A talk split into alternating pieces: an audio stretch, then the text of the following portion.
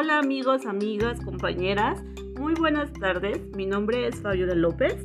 Es un gusto estar el día de hoy con ustedes y bueno, pues hoy vamos a hablar sobre un tema de suma importancia en el ámbito educativo. Como tema principal tenemos lo que es tecnología educativa, pero dentro de esto vamos a hablar el día de hoy sobre el video educativo. ¿Cuántos no hemos utilizado un video educativo en el aula de clases, verdad? ¿O cuántos no hemos visto videos educativos en internet que nos han servido mucho en nuestras clases?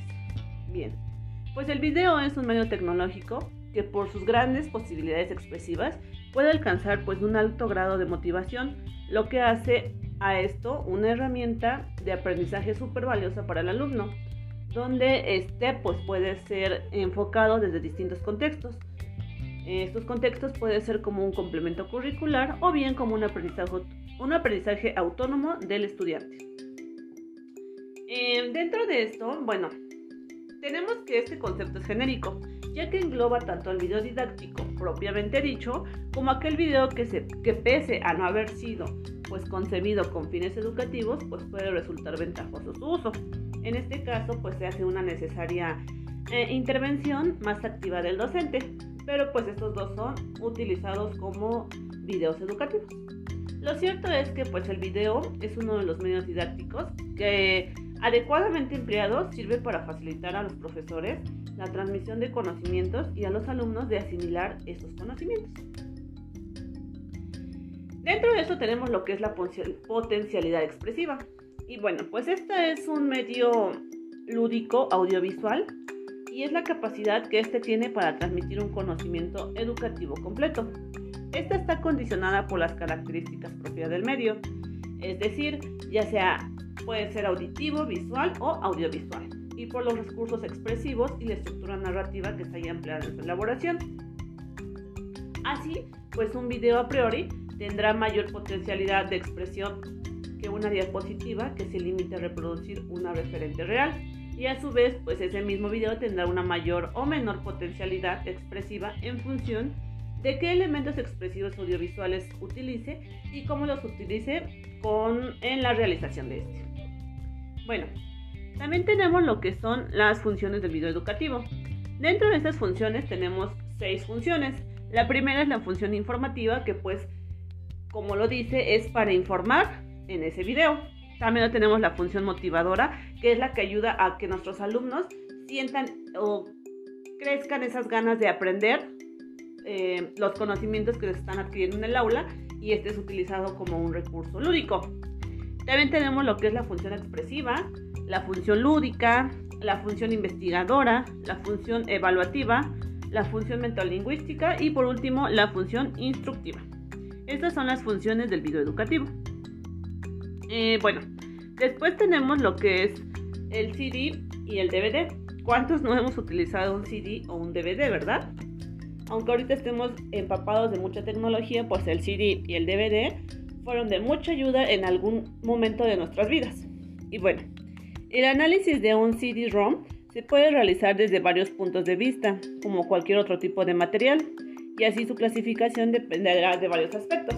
Son muchos aspectos, por lo cual yo nada más les voy a mencionar tres aspectos, que es, pues según los contenidos que se puedan agrupar por temas o áreas curriculares, em, según los destinatarios, y esto depende del nivel educativo del alumno, los conocimientos previos, etc. Y pues según el tipo de interacción que propicia. Esto solamente les mencioné tres, pero debo recalcar que son distintos em, clasificaciones de las que dependen estos CDs y DVDs. Eh, bueno, después tenemos lo que es el radio y los autocassettes.